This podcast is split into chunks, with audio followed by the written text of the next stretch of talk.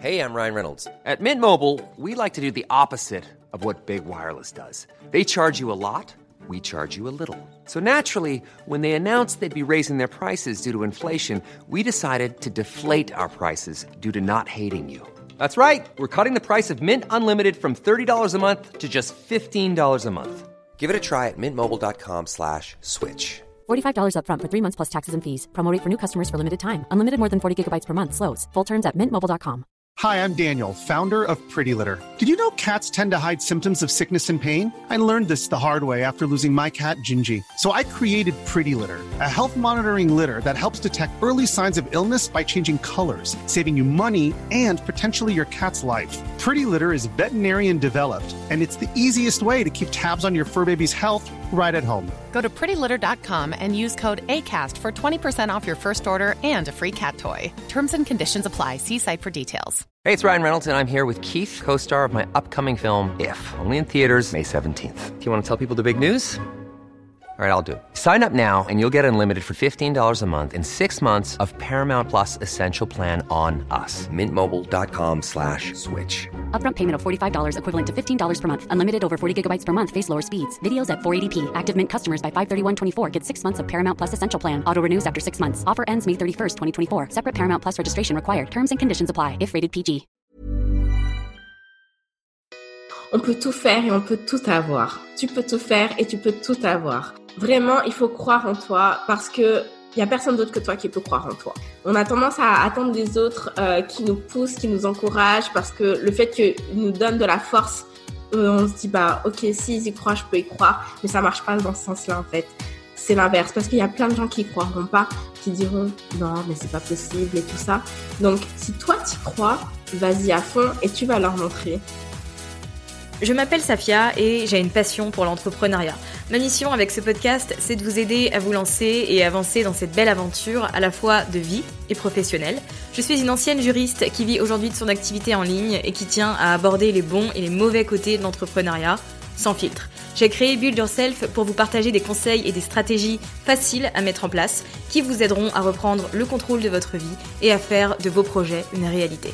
Mes épisodes sont un peu comme une conversation avec une copine qui vous partage une dose de motivation et qui va vous aider à faire la différence. Prenez un thé ou un café, installez-vous confortablement et préparez-vous à enfin changer les choses. Sur Build Yourself, aujourd'hui, je reçois Annelise. Donc Annelise Gakala, anciennement appelée blog entrepreneur. Euh, je crois qu'on a commencé à se lancer dans l'aventure entrepreneuriale un peu en même temps. Ça fait un petit moment que je suis ce qu'elle fait et c'est vrai que j'ai toujours admiré sa détermination, son travail parce que quand elle se met dans quelque chose, eh bien elle fait les choses bien et je trouve que c'est inspirant de suivre ce genre de personne qui va vous donner la motivation, l'inspiration euh, de sortir constamment de votre zone de confort et de faire en sorte de passer au niveau suivant en fait. Annelise est une Française qui a vécu un temps à Montréal, qui aujourd'hui euh, bah, se déplace et fait en fonction de ses euh, envies, de sa vie. Donc elle a un temps vécu au Mexique. Là, elle est de retour au, Canada pour euh, le confinement, mais elle va bientôt repartir, en tout cas dès qu'elle le peut, aux États-Unis. Elle suit un peu le move. Elle fait en sorte que sa vie s'adapte à sa personne et ça c'est juste génial. Et c'est aussi pour ça que j'ai voulu qu'elle qu'elle intervienne dans Build Yourself parce que c'est une personne qui certes a une entreprise prospère, mais qui fait en sorte avant toute chose que son entreprise soit au service de sa vie. La priorité d'Annelise, c'est elle-même et c'est son bien-être. Et je pense que c'est euh, une chose que beaucoup trop d'entrepreneurs mettent de côté. Donc j'avais envie qu'elle nous partage un peu son témoignage, qu'elle nous partage également euh, tout ce qu'elle a fait depuis ces dernières années, comment elle a pris le contrôle de sa vie, comment elle a adapté son business aux différents événements qui lui sont arrivés. Je pense que ça va inspirer pas mal d'entre vous, que ça va vous motiver. Je vous invite à la retrouver sur Instagram si vous ne la suivez pas encore, c'est à annelise.gakala. Pour ma part, c'est une personne que j'admire beaucoup et à laquelle je me compare euh, de manière très positive. Hein. La comparaison à voilà à différentes facettes. En tout cas, vis-à-vis d'Annelise, je me compare de manière positive parce qu'elle me donne envie euh, de faire plus et de faire évoluer tout ce que j'ai aujourd'hui. Donc voilà, je suis très contente de l'avoir reçue dans Build Yourself. Vous allez voir que c'est une personne euh, très drôle, très souriante, très joyeuse et que c'est, enfin moi en tout cas j'ai adoré discuter avec elle, j'ai passé un excellent moment. Je pense que ça va se s'entendre dans l'audio. En tout cas, je vous souhaite une très belle écoute. Bah, Annelise, bienvenue sur euh, Ville d'Urself. Je suis contente euh, de t'accueillir aujourd'hui. Bah, merci à toi de me recevoir. Depuis le temps que je voulais, hein, tu sais que mais j'ai mis du temps à mettre en place les, les interviews et après le temps que j'ai voulu me, tu vois, m'habituer à interviewer avant de me dire, je vais interviewer quelqu'un que j'ai trop envie de, de, de, connaître, tu vois, à qui je vais poser trop de questions. Donc euh, voilà. Pas de souci, avec plaisir. Euh, Est-ce que tu veux commencer par nous parler un peu euh, de toi, nous dire ce que tu fais, par exemple? Alors, euh, bon, déjà celles qui ne me connaissent pas, je m'appelle Annelise Gakala et je suis euh, web entrepreneuse. Alors, c'est un mot hyper générique pour dire que je travaille en ligne et que je suis entrepreneur. et en fait, je suis coach et formatrice et euh, j'aide les femmes entrepreneurs à développer leur entreprise sur Internet et tout particulièrement en utilisant les réseaux sociaux, en se servant de leur histoire personnelle pour vraiment aller y chercher des éléments qui vont permettre de connecter avec leur audience pour pouvoir vendre leurs produits et leurs euh, services en toute simplicité. Ok, et du coup, qu'est-ce que tu faisais avant de faire ça? Alors, avant de faire ça, j'étais bibliothécaire. ouais, j'ai envie de te demander pourquoi. Est-ce que tu avais une passion pour les livres ou... Alors, ouf. Euh... Alors en fait, bon, j'allais dire déjà, j'étais une bibliothécaire un peu pas comme les autres pour commencer. Oui, j'aime, j'aime les livres, etc. Je pense que la, la raison pour laquelle je suis devenue bibliothécaire, c'était plus que j'aimais l'ambiance des bibliothèques. J'aimais, tu sais, le, le calme, le côté un peu cosy, où on se sent à la maison et tout ça. Et je pense que c'est ça qui m'a poussée aller vers cette, direction, sachant que j'aimais lire. Mais j'étais pas une bibliothécaire comme les autres, dans le sens où, euh, oui, j'aime lire, mais je suis vraiment pas euh, un, un de bibliothèque, c'est le cas de le dire. Euh, genre, je lisais, je passe pas mes journées à lire, je connais pas mes classiques. Euh, les bouquins, ça n'a jamais été vraiment non plus genre, euh, ah, je suis une férue de, de littérature, tu vois. Ouais.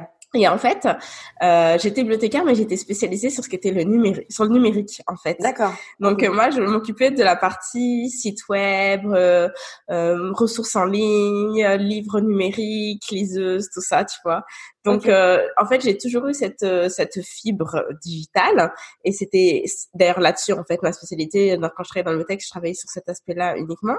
Et euh, en parallèle de ça, en fait, depuis que je suis étudiante, j'ai toujours blogué j'ai toujours aimé bloguer. Le blogging, ça a toujours été ma passion. Et euh, en fait, la, la transition entre les deux s'est faite euh, lorsque alors c'était en quelle année? Mon Dieu, euh, je crois que c'était 2015. euh, en fait, je suis partie vivre au Canada Ok. euh, avec euh, avec mon ex pour son boulot. Et en fait, euh, je savais qu'au niveau de, des reconnaissances de diplômes, etc., je pourrais pas faire la, avoir le même niveau de responsabilité de ce que j'avais en France, en fait. Parce qu'en France, je suis, enfin, je suis toujours fonctionnaire, on est à vie, fonctionnaire de catégorie A, et il n'y avait pas de de- d'équivalence à ça. Donc, euh, je m'étais dit, bon bah, en tout cas, je vais quand même essayer de trouver du travail dans la bibliothèque, mais j'aimerais bien, euh, vu qu'on on était parti pour deux ans à la base, profiter de ce laps de temps pour euh, essayer de pousser quelque chose qui m'a toujours tenu à cœur et me donner ma chance. C'est l'occasion de faire des essais quoi pendant ces deux années-là parce que de toute façon, bon, quelque part, il y a la sécurité que mon ex-conjoint, il avait son boulot, le, le logement était payé, donc euh, bon, voilà.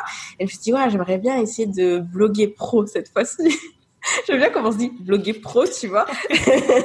On passe tous par là, je crois. Moi aussi, j'ai eu cette phase. Je vais devenir blogueuse pro. ça. Et donc, je me suis vraiment euh, lancée euh, à fond là-dedans euh, avec donc du coup un, un nouveau blog. C'était un blog sur quoi le premier? Le- alors le premier que bloguer pro ou le premier premier? Euh, Le premier, premier? Et puis après, on fera le bloguer pro. Le premier premier, c'était alors comment il s'appelait? Il s'appelait Le Monde de Nalia.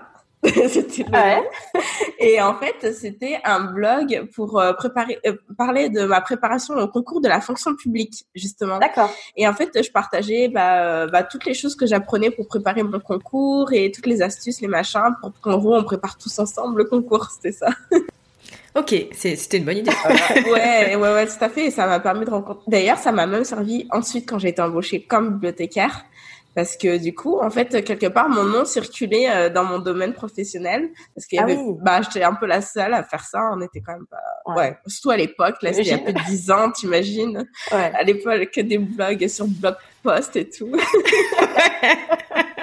un bail quand même. Donc voilà. Et le blog euh, pro, Donc, euh, il s'appelle, euh, il s'appelait Une Frenchie à Montréal.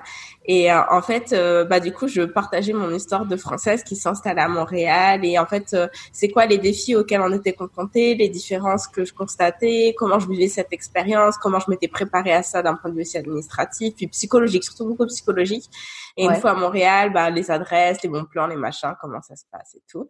Donc, en fait, on voit bien d'ailleurs que depuis le début, il y a toujours eu moi au cœur de mon blog, c'est-à-dire c'est mon ressenti, mon expérience, mon histoire, dont je me sers comme véhicule pour euh, bah, créer une communauté en fait et, et vendre quoi. Après. C'est vrai, ouais. Mais il marchait bien du coup ce blog euh, de de Frenchy euh, à Montréal? Ouais, franchement, il, s'est très vite. En fait, parce que le, le, problème entre guillemets avec les blogs d'expat, c'est que ils ont une durée de vie vraiment limitée. Et comme la plupart des gens font ça, bah juste comme hobby, comme loisir. C'est-à-dire qu'au début, généralement, les premiers mois, tu sais, c'est assez, euh, ouais, les gens, ils publient, publient. Puis après, bah, en même temps, pourquoi se donner autant de mal? Euh, tu sais, c'est juste un loisir, quoi. Donc, les gens lâchent. Et en fait, moi, quand j'avais vraiment dans cette optique du bloguer pro, pendant deux ans, je publiais deux articles par semaine et sans faute et j'étais là et tout ça, tu vois. Et euh, donc, il s'est vite, c'est, ouais, il y a vite une communauté qui s'est fédérée autour de ça.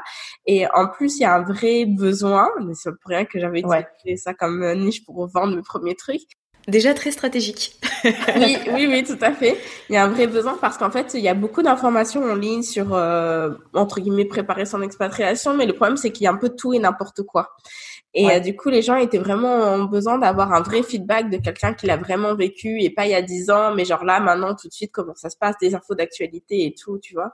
Donc, euh, ouais, donc du coup, c'est ce qui fait que ça s'est vite positionné. Et aussi, j'avais vraiment beaucoup, je m'étais beaucoup appuyée sur la fibre locale, c'est-à-dire mmh. que en fait, j'allais énormément dans les marchés de créateurs, etc. Et je discutais avec les artisans, je faisais des articles de blog sur les petites. moi, j'aime beaucoup le euh, Etsy, etc. Donc, il y a beaucoup de marchés Etsy. Donc, j'allais parler à ces gens-là je faisais des articles sur eux, je les interviewais, ce qui fait que eux me relayaient. Donc au niveau de Montréal aussi, j'ai quand même assez vite grossi et donc assez rapidement en fait, j'ai été sur les listes de presse, j'ai été invitée, tu sais, aux événements pour les, les, influenceurs, tout ça, tout ça. Donc euh, ouais, voilà. ah, c'est marrant, tu vois, je savais pas que tu avais ce, ce, petit passif euh, blogueuse, influenceuse. Et du coup, je comprends maintenant, tu vois, quand tu dis tout le temps, euh, enfin, étant donné ta niche actuelle, on est entrepreneur, on n'est pas des influenceurs. En fait, tu vois là, ouais. le, tout fait son sens. c'est ça, parce qu'en fait très vite j'ai trouvé ça fatigant. Ouais. Non mais genre moi j'en, enfin déjà tu bosses là la semaine, tu vois au boulot et tout là toute la journée et en plus le soir tu dois aller aux événements, les week-ends, puis ensuite tu dois rédiger des trucs et tout. Ouais. Alors oui ok on te donne des cadeaux, on t'invite à des événements, mais en fait ça te rapporte quoi en vrai? Enfin pas grand chose, tu vois. Et c'est là que je suis dit non, non, non, il faut que je trouve un autre moyen de monétiser mon audience. De toute façon, très, enfin, faut être très euh, factuel. Euh, pour gagner de l'argent avec ton blog, t'as pas 15 000 modèles. Hein. Euh, tu le sais, t'as la publicité, les articles sponsorisés et puis euh, qu'est-ce que j'oublie? Bah, les partenariats. Affiliation, ouais. ouais. affiliation. Et tout ça pour vraiment que ça te rapporte, je trouve, ça, ça nécessite que tu aies quand même une grosse communauté et que tu aies beaucoup de trafic. Et ça prend combien de temps avant d'en arriver là? Ça prend une éternité. Et moi, j'étais, non, j'ai pas le temps. C'est maintenant que je veux gagner de l'argent. et du coup, tu l'as arrêté celui-là et tu t'es lancé dans le entrepreneur. Alors, euh, pas tout à fait. En fait, justement, quand je me suis dit, j'ai pas le temps, c'est maintenant que je veux gagner de l'argent, je me suis dit, OK, comment est-ce que je peux gagner de l'argent avec ça? OK, il faut que je crée mon propre produit. Il faut que je vende mon propre truc. Et donc, c'est là que je suis arrivée avec ma première formation en ligne, en fait. D'accord, ok. Ça s'appelait euh, Montréal J'arrive et qui était donc à destination des Français qui s'installent à Montréal mais qui savaient pas par où commencer. Il y avait des informations sur euh, comment marche le système bancaire parce que c'est très différent d'ici, comme euh, de en France. Euh, comment trouver un boulot, les, les quartiers où habiter, combien ça coûte, les loyers par zone et tout ça. Donc vraiment toutes les questions que tu te poses en fait quand tu quand tu, tu veux t'installer. Et je connaissais bien ça puisque je venais de le faire. Donc voilà. Et en fait j'ai lancé ça. Donc du coup là je suis tombée dans ok comment je fais pour vendre ce truc? Et là j'ai tombé dans le web marketing tu vois, les stratégies, les webinaires, les vidéos-séries, les lives, machin. Et en fait, c'est comme ça que je me suis mis le pied à l'étrier. J'ai, en fait, j'ai beaucoup expérimenté avec une Frenchie à Montréal. Et voilà, et j'ai mes premiers clients et tout. C'était cool. Sais, les stratégies des groupes Facebook et compagnie. Enfin, ça a vraiment été ça, mon bac à sable. Et en fait, au bout d'un moment, je me suis dit, euh, en fait, au bout de, ouais, six, huit mois à faire ça, j'étais euh, ouais j'étais un peu en burn out en fait je pense parce que c'était à côté du boulot puis tu sais surtout les premières fois c'est beaucoup de stress euh, ouais. ouais. voilà beaucoup de pression et tout et en fait j'étais épuisée et je me suis dit ok je vais parce que attends je j'avais mon groupe Facebook je faisais des lives toutes les semaines rédigeais une newsletter toutes les semaines plus ces deux articles de blog c'était énorme à côté du boulot tu vois Ouais, on est loin de la Nice d'aujourd'hui. Hein. Ah ouais, non mais. Elle bien le truc, quoi. Carrément. Elle, euh... Carrément. Mais c'est pas pour rien que j'en suis arrivée là. J'ai fait tous ces trucs moi aussi. Ouais. Et en fait, je me suis dit, ok, prends un pas de recul. Et je me suis dit, est-ce que euh, là, t'en as ras-le-bol parce que t'es fatigué de faire ça? Ou est-ce que c'est le sujet aussi que, qui te lasse, tu vois? Et en fait, je me suis rendu compte que c'était le sujet parce que j'avais vraiment pris énormément de plaisir à mettre en place les stratégies, à apprendre, à tester ça. Je trouve ça hyper intéressant. Mais par contre, j'en avais ras-le-bol de parler de Montréal, du froid de l'hiver, de répondre aux questions sur les visas et machin et tout. J'en pouvais plus parce que finalement, j'étais plus une nouvelle arrivante là. Ça faisait trois ans déjà que j'habitais à Montréal. J'en avais marre de parler de ça. J'avais envie de passer à autre chose. Donc, j'ai mis de côté une French à Montréal et j'ai créé Blog Entrepreneur parce que je me suis dit, et c'est là que j'ai encore une fois vu l'opportunité. Euh, bon, déjà, moi, j'ai adoré euh, apprendre tout ça. Mais surtout, quand moi, je me posais la question de comment faire pour faire ça, euh, pour vendre euh, via mon blog, j'ai eu énormément de difficultés à trouver des informations en français, en fait. Ouais. Et, euh, et les informations que je trouvais, c'était beaucoup des, je ne veux pas citer le nombre d'informations rédigées par des hommes, et je me retrouvais pas du tout dans la façon d'appréhender les choses. Ouais. Et euh, c'est ce qui fait que du coup, bah, j'ai commencé à regarder en anglais. Le problème, c'est que bah, à l'époque, j'étais loin d'être bilingue. Euh, et d'ailleurs, rien que l'idée d'acheter une formation, c'était de la vidéo, ça me paniquait parce que je me disais, mais je vais jamais arriver à comprendre ce que dit la personne. Donc, quand j'ai acheté mes premières formations, je m'assurais que c'était du texte.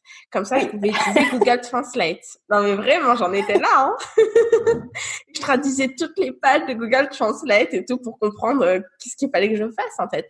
Et je la détermination. Dit, Ouais, vraiment. Et c'est comme ça que j'ai appris l'anglais, en fait, hein, d'ailleurs, hein, en faisant ça. Avec les années, à force de, de, de, consommer du contenu en anglais pour comprendre comment faire marcher mon business, bah, j'ai, vraiment appris à comprendre l'anglais. Bon, enfin, bref. Et donc, euh, je me suis dit, si moi, j'ai eu du mal à trouver des choses et que, en fait, qu'il n'y a pas ça, bah, il y en a d'autres qui ont la même difficulté et qui vont peut-être pas faire l'effort que moi, j'ai fait d'aller vers l'anglais. C'est certain, ouais. Peut-être pas qui. Enfin, parce que moi, je suis vraiment déterminée. Effectivement, quand je veux quelque chose, je vais jusqu'au bout, mais c'est pas tout le monde qui a ce tempérament et qui a le temps et l'envie et la patience de faire ça, quoi. Et je me suis dit, bah, attends, mais j'ai qu'à créer un site où finalement, je vais repartager ce que moi j'ai appris et ce que j'ai expérimenté sur la question. Et c'est là que Blog Entrepreneur est né. Ok. Ça fait... C'était il y a combien de temps? Euh, C'était il y a trois ans et quelques, trois ans et quelques mois, ouais. Ok. Et à quel moment tu t'es dit, euh, c'est bon, je vais, euh, je vais, enfin, non, d'abord, au bout de combien de temps t'as pu monétiser Blogtrepreneur euh, dès le premier mois, en fait. D'accord. Parce okay. que du coup, j'étais forte d'expérience euh, passée. Ouais. Et en fait, dès que j'ai ouvert mon site, avant même de l'ouvrir, j'avais déjà une stratégie en place, en fait. J'avais une page coming soon avec euh, l'inscription à la newsletter. Comme ça, j'ai commencé, ouais. en fait, à générer des adresses avant même d'ouvrir, etc. Le lead magnet a été là dès que j'ai ouvert. Je renvoyais les gens vers le groupe pour ensuite les convertir en clients. Et en fait, euh, au bout de un mois, j'avais une petite communauté d'une centaine de personnes et j'ai commencé à, à faire une série de, de live et au bout du cinquième ouais. live, j'ai vendu ma première formation. Donc t'as as commencé direct avec des challenges. On en reparlera après, mais en fait t'as vendu direct un peu avec le même concept quoi. Sauf qu'il est plus élaboré maintenant, mais finalement c'était un peu le, les prémices ouais. de ce que t'allais créer par la suite quoi. Ouais, je, ouais c'est vrai. J'avais pas vu les choses comme ça, mais je trouve que t'as pas tort, oui. Et du coup, c'est à quel moment que tu t'es dit, en fait, c'est bon, je vais vivre de mon activité, j'arrête euh, de travailler à la bibliothèque et je me consacre à Blogtrepreneur Alors, euh, c'est arrivé au bout de un an de Blogtrepreneur, euh, à la suite de, d'un burn-out à nouveau, mais pas exactement pour les mêmes raisons. Enfin, pas pour les mêmes raisons tout court. Euh, en fait, donc ça faisait un an que j'avais créé mon truc, voilà, j'avais mes premiers clients et tout, mais c'était loin d'être assez, en fait, pour en vivre. Mais le fait okay. est que okay. si je voulais vraiment faire ça, et en fait dans mon dans mon boulot, euh, plus le temps passait, bon déjà j'avais, je m'éclatais pas autant qu'avant. Même si j'avais réussi à retrouver mon statut de bibliothécaire, mais ouais. on va dire que le ouais le, le, le domaine d'intervention était quand même pas aussi. Enfin, pour résumer, en France, j'ai géré un réseau de sur les projets numériques de sept bibliothèques, donc c'était quand même un gros poste. Ouais. Et là, en fait, je gérais une bibliothèque d'école, tu vois. Donc bon, c'était pas du tout la même envergure. Ouais. Et en fait, plus le temps passait et quand je faisais bien mon travail, et plus on me demandait des choses qui n'avaient rien à voir avec mon travail. Et en fait, je- j'en avais juste euh, ras-le-bol. Et le fait de, bah, de pousser ton entreprise après le boulot, tous les soirs, les Ouais. week-ends, comme ça pendant des années, en fait, j'en avais un peu marre. Et j'ai eu un, un, un, un déclic, un tournant, parce qu'il y a en fait, il y a un soir, je sortais de chez moi et je me suis fait renverser par une voiture. Mais pas grave dans le sens où je suis pas allée à l'hôpital, j'ai rien cassé et tout, mais ça m'a fait, la voiture est arrivée doucement, donc ça a été, mais ça m'a fait un gros choc, en fait, de me dire, Ouais. Oh, waouh, ma vie, elle aurait pu s'arrêter maintenant. Et en fait, à partir de là, je me suis dit, attends, elle aurait pu s'arrêter maintenant. Et la voiture, elle aurait eu 10 secondes d'inattention de plus. J'aurais pu être à l'hôpital. Et finalement, il serait passé quoi? Je suis loin de ma famille. Je suis juste avec mon conjoint. Et, et en fait, ma, ma vie, elle rime à quoi? C'est se lever tous les matins pour aller au boulot et attendre qu'une chose, c'est d'être le soir pour pouvoir travailler sur mon entreprise. Ça, c'était le premier truc. Et le deuxième, c'était, bah, finalement, jusqu'à présent, je faisais ça parce que c'était censé être temporaire, puisqu'on était censé être au Canada juste pour deux ans avec mon ex. Mais en fait, le temporaire s'est transformé en permanent parce que mon conjoint a trouvé le boulot de ses rêves, enfin mon ex-conjoint, le boulot de ses rêves et tout. Donc lui, il était épanoui, il n'était pas question de repartir. Mais moi, en fait, moi, ma vie, elle était en pause, mais en pause pendant combien de temps? Et là, je me suis dit non, non, je peux pas vivre comme ça. Je, je peux plus. Donc j'ai un peu fait une dépression là pendant un mois, Ouais. un mois et demi. Et après, j'ai j'ai décidé que euh, non, c'était plus possible. J'allais arrêter de travailler euh, mon emploi salarié pour me concentrer à mon entreprise. Euh, J'étais pas sûre que oui, j'allais pouvoir gagner autant d'argent et tout et tout, mais je voulais vraiment tenter ma chance parce que je voulais plus vivre comme ça en fait. Je voulais au moins avoir le mérite de me dire bah j'ai essayé et si ça a pas marché, bah en fait c'est ça le truc on se dit on se dit ah mon dieu c'est horrible et tout, mais c'est quoi le pire qui puisse se produire si ça marche pas? Et le pire qui puisse se produire, bah, c'est de devoir retourner travailler. Est-ce que c'est si grave que ça? Bah non, en fait. C'est clair, il y a pire. C'est ça, j'ai pris cette décision comme ça. Et au bout de combien de temps, du coup, t'as pu euh, générer un vrai salaire euh, grâce à ton activité avec euh, Blogtrepreneur Bah alors, dès le premier mois que j'ai quitté mon boulot, en fait, parce que là, je me suis dit, ok, là, là, il faut que ça rentre. hein. parce que mon ex-conjoint, euh, autant dire qu'il était vraiment pas emballé du tout. Ouais. il voyait mon état psychologique, donc euh, il pouvait pas me dire non. Surtout que quelque part, je m'étais un peu euh, sacrifiée pour lui Ouais. aussi. Si j'en étais là, c'était pour lui, donc euh, c'était un peu normal qu'il me renvoie à l'ascenseur aussi. Mais il était, je sais que, enfin moi, je voulais pas arriver dans la situation où à la fin du mois, je devais lui dire, écoute, euh, je peux pas payer ma part, euh, voilà. Je voulais, je voulais pas que ça arrive parce que ça allait créer un truc dans le couple et, et je voulais pas ça. Ouais. Et, euh, et puis bon, je, je pense que j'ai aussi, tu sais, ma fierté, mon, tu sais, mon caractère et je, voilà, je voulais pas dépendre de lui, quoi qu'il arrive. Donc je me suis dit non, il faut que ça rentre. Euh, Qu'est-ce que je peux faire? Donc je suis rentrée en fait en mode action et je me suis dit ok, pour arriver à faire rentrer de l'argent dans trois semaines là maintenant, euh, ce que je peux faire, c'est organiser un challenge. Et en fait, c'est ça que j'ai fait. Là, j'ai fait mon premier vrai challenge. Euh, j'ai pris trois semaines à le préparer. Je l'ai lancé la quatrième semaine. Et en fait, à la fin de la semaine de challenge, du coup, j'ai mon premier groupe de clients. Et en fait, euh, voilà, ça a été le démarrage. Et après ça, en fait, pendant les, je sais pas, les six premiers mois, j'enchaînais les challenges pour avoir mon nouveau flot de clientes et tout. Et ça a été le, le, le- ouais, la fondation, quoi. D'accord. Est-ce que tu peux nous expliquer euh, très clairement et simplement pour les gens qui savent pas ce qu'est un challenge? Alors, bon, il y a différentes euh, définitions du challenge, mais la définition selon Anne-Lise, ma définition moi. en fait, l'idée, c'est euh, pendant d'organiser une formation gratuite, en fait, pendant une semaine dans un groupe Facebook où, en fait, tu vas choisir évidemment un sujet qui est en, en lien direct avec ce que tu as à vendre. Et l'idée, en fait, c'est d'introduire euh, ton, ton topic et de donner aux gens une première petite victoire, une première accomplissement grâce à toi à la fin de la semaine. Donc chaque jour en fait, tu es en live et tu donnes une petite leçon, hein, tu comme un petit un mini cours et à la fin, ils ont un exercice pratique à mettre en place. Et donc chaque jour, une leçon, un cours. Ce qui fait qu'à la fin de la semaine, en fait, ils ont bah, atteint l'objectif promis par le le topic du challenge. Et le- le- l'objectif, c'est que oui, ils accomplissent quelque chose, donc ils se rendent compte de euh, de ta capacité à, à, les faire avancer, en fait, tout simplement, et que ils ont tout intérêt à continuer à travailler avec toi. Et en fait, tu introduis un deuxième problème. C'est-à-dire qu'on a résolu un problème de surface, et en fait, tu leur fais prendre conscience qu'en réalité, leur vrai problème ne se situe pas là, il est beaucoup plus en profondeur. Et ça tombe bien, parce que ce que je te propose, ma formation, mon coaching, peu importe, ben on va travailler sur le problème de fond, on va le résoudre ensemble. Donc, inscris-toi. et ce qui est génial, en fait, c'est que comme c'est dans un groupe Facebook et tout, il y a une vraie énergie de, de groupe, il y a une vraie effervescence, il y a beaucoup d'émulation, beaucoup de solidarité, etc. Donc, c'est juste une, une belle expérience pour les gens. En fait, qu'ils achètent ou qu'ils achètent pas, ils en ressortent toujours grandis, je trouve, de cette expérience-là.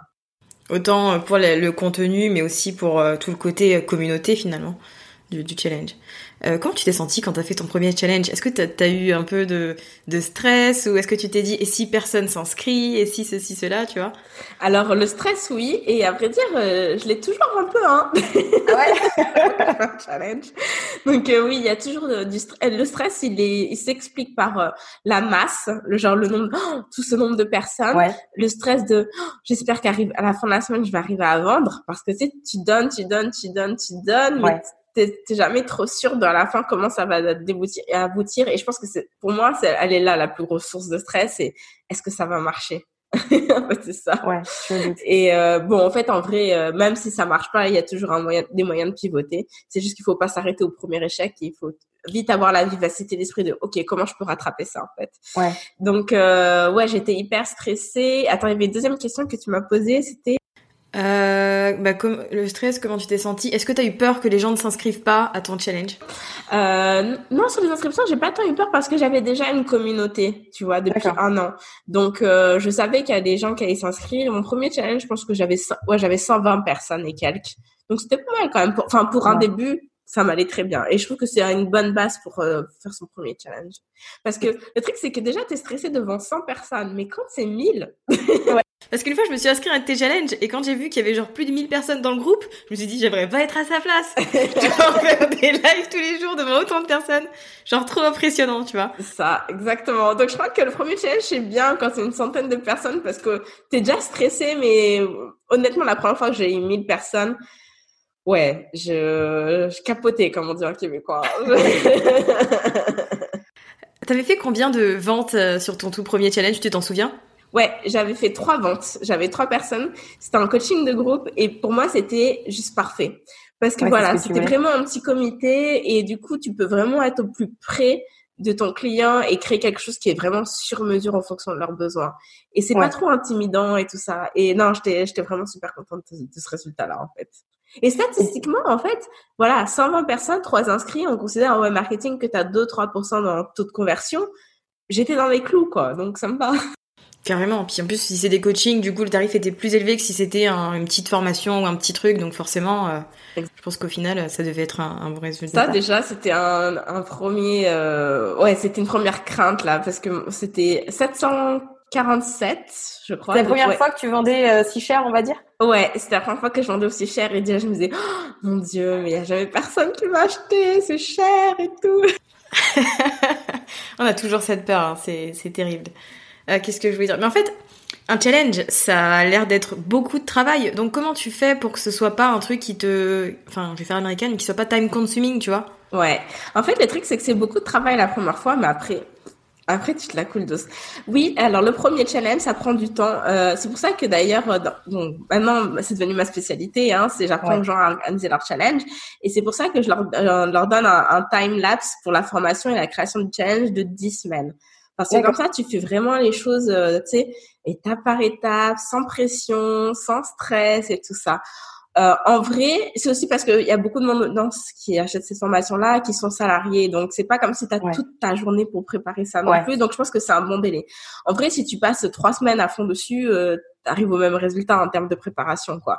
Donc oui, ça prend du temps parce qu'il faut bah, créer euh, les visuels, il faut surtout bah, créer ta, ta, ta, formation en tant que telle, bien définir ta stratégie pour être sûr que tu amènes bien les gens au bon endroit, parce que c'est pas tout d'être en... En fait, les gens pensent qu'il suffit d'être en live tous les jours et d'apprendre, de donner des, des infos, mais non, il y a vraiment toute une psychologie de, de l'acheteur euh, à respecter. Et donc, faut vraiment être hyper stratégique en fait sur le contenu que tu, tu délivres. Donc, aller chercher des gens, faire ta promotion, tout ça, ça prend du temps et oui, ça prend beaucoup d'énergie. Mais ce qu'il faut voir, c'est que c'est vraiment pas une stratégie à usage unique. D'ailleurs, je l'ai expliqué un peu en trame, c'est que ça a été la fondation. C'est-à-dire que je l'ai pas fait juste une fois, j'ai refait encore, encore et encore.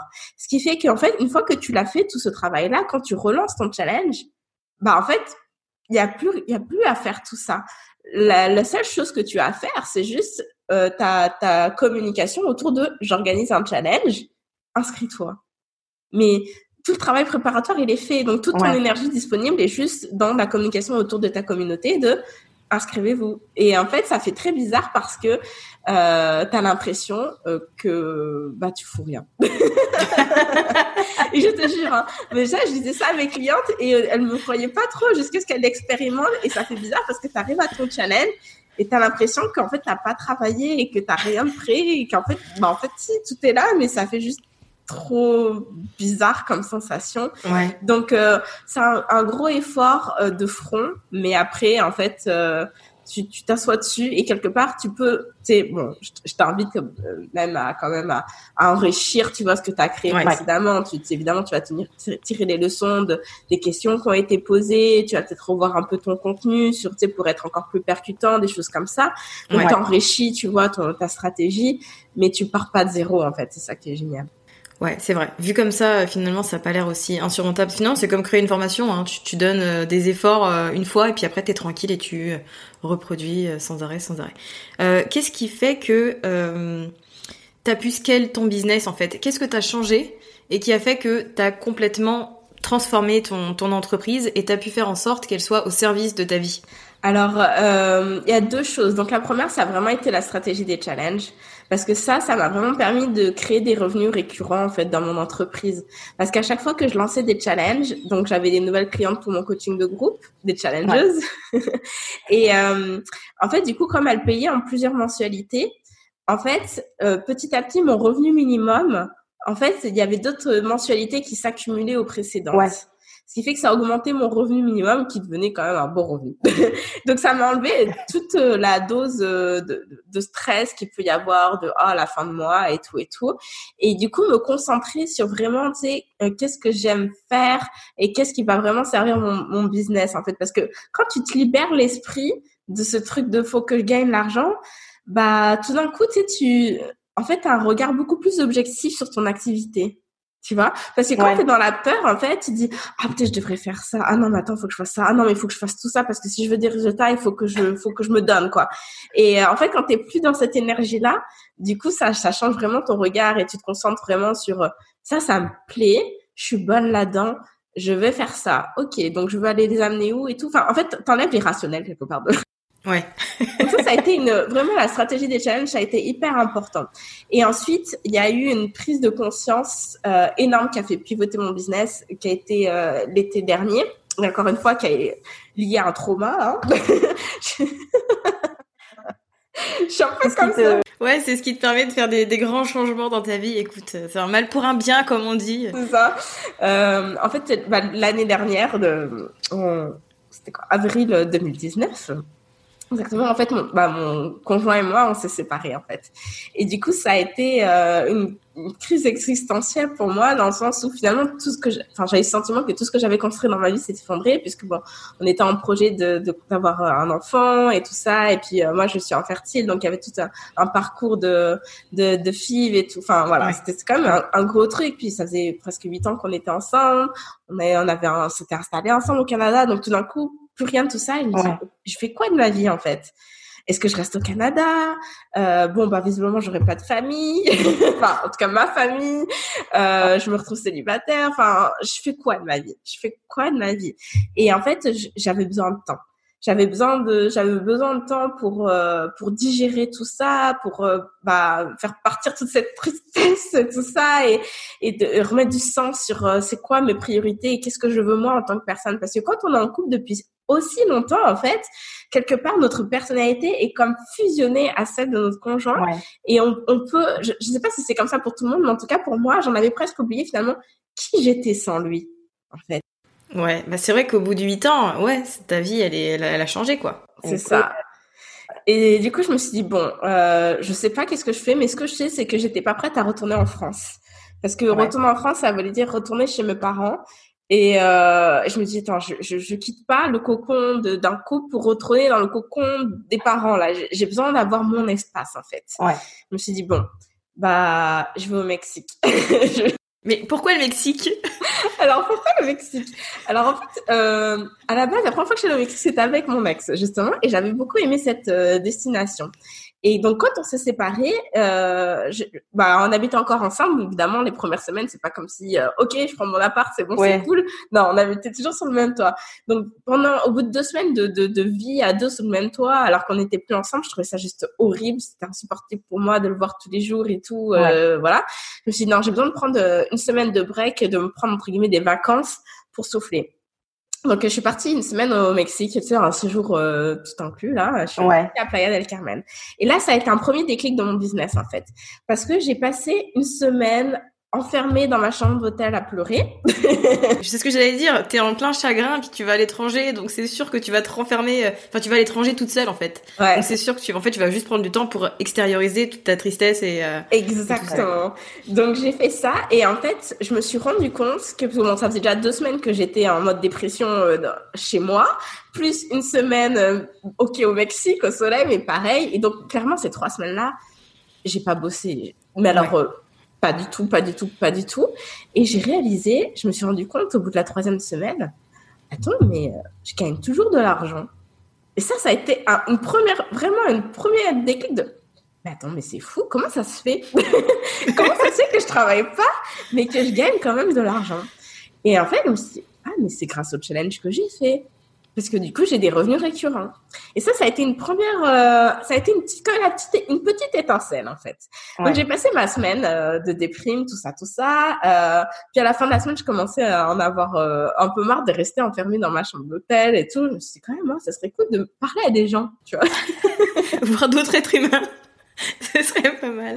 Et je me suis dit, euh, ouais, euh, ouais, mais ne serait-ce que juste aller boire un verre et tout. Bon, le problème, c'est que le Mexique, il parle espagnol. Moi, je parle pas espagnol. Je me suis dit, ouais, bah, tu sais quoi, je vais m'installer euh, une app de dating, puis comme ça, je vais aller prendre un verre avec un mec. Mais juste, tu sais, c'était pas, ah, je veux rencontrer un mec, c'était juste, euh, j'ai juste envie de sortir et parler Ouais. avec quelqu'un, prendre un verre, tu vois. Et donc, euh, j'ai installé Tinder. Et euh, là, en fait, euh, au bout de deux minutes, j'ai j'ai matché avec un mec que je trouvais juste tellement magnifique, tellement beau, un américain, tout ça. Ouh J'étais trop contente. Et on s'est rencontrés et j'étais hyper stressée parce que bah j'avais jamais eu de conversation en anglais. Encore une fois, je comprenais bien l'anglais grâce, euh, grâce à mon apprentissage du web marketing. Mais parler, je me rappellerai toujours de cette conversation. J'avais mon téléphone en mode Google Translate et toutes les phrases, je cherchais les mots. Donc voilà. Et ça a été une belle rencontre en fait avec ce gars dans le sens où ouais il y avait une belle une belle énergie et tout et c'était cool et on a passé deux je crois deux trois jours ensemble jusqu'à ce que je parte et ça m'a ça m'a ça m'a beaucoup apaisé en fait de me dire oh il y a des il y a des hommes qui sont différents c'est parce qu'il Ouais. était vraiment complètement opposé de de mon ex tu vois et c'était pas genre en mode oh ça y est je suis amoureuse c'est l'homme de ma vie mais juste ça m'a montré qu'il y avait d'autres possibilités tu vois Ouais. donc je suis re- repartie à Montréal après ma semaine en me disant ok c'est bon je suis je suis armée là pour euh, affronter le ce nouveau démarrage dans ma vie. Euh, je vais euh, me prendre un appart et tout. Et en fait euh, bah finalement bref j'avais trouvé un appart ça s'est pas fait. Puis euh, j'ai ma copine Rim euh, de la d'ailleurs Rim Boximi qui est aussi web Ouais. entrepreneur qui me dit Mani c'est pourquoi tu pars pas au Mexique euh, vas-y. Trop bien. Ouais franchement détailler le mec là-bas vas-y fais-toi plaisir oh mais t'es- non mais je fais non mais t'es folle euh, qu'est-ce que je vais aller faire là-bas et tout après en fait elle m'a mis cette idée dans la tête et en 24 heures j'ai pris ma décision ok je prends Ah mes ouais. affaires je à la raison je vais au Mexique Du coup, je suis partie vivre au Mexique et je me suis dit, je vais prendre trois mois, comme ça, ça va me permettre de faire le point dans ma vie, en fait, de, qu'est-ce que je veux et tout. Et en fait, pendant ces trois mois-là, qui se sont transformés en huit mois. ah oui. Même neuf, je crois. Euh, en fait, euh, les, les, premiers mois, je me suis vraiment mise, je vais pas bien, j'ai besoin de temps pour moi. Et du coup, ok, il y a mon business. C'est pas comme si je voulais tout arrêter, mais ma priorité, quelque part, ma priorité, c'est moi, c'est pas mon boulot. Et en fait, là, ça a été un vrai, le, le, virement, il a été là, en fait, qui a fait, juste permis de décoller mon entreprise, c'est, je mets mon entreprise au service de ma vie. Donc, j'ai déjà compris, grâce à aux trois semaines de déprime que l'argent rentrait, que mon entreprise me soutenait dans mes moments de vie, les bons comme dans les mauvais. Et ça, c'était une première réalisation. Et après, en fait, comme j'allais mal pendant ces premiers mois-là, et que je voulais juste me concentrer sur euh, bah, être heureuse, en fait, juste euh, aller à la plage, sortir avec mes habits, boire un verre, euh, passer du bon temps et tout. Je me suis dit, qu'est-ce qui, je me suis ramenée à qu'est-ce qui me fait vraiment plaisir que je, je suis prête à donner comme effort pour mon entreprise, pour continuer à la faire tourner. Et en fait, cette, cette activité-là qui me faisait plaisir, c'était écrire.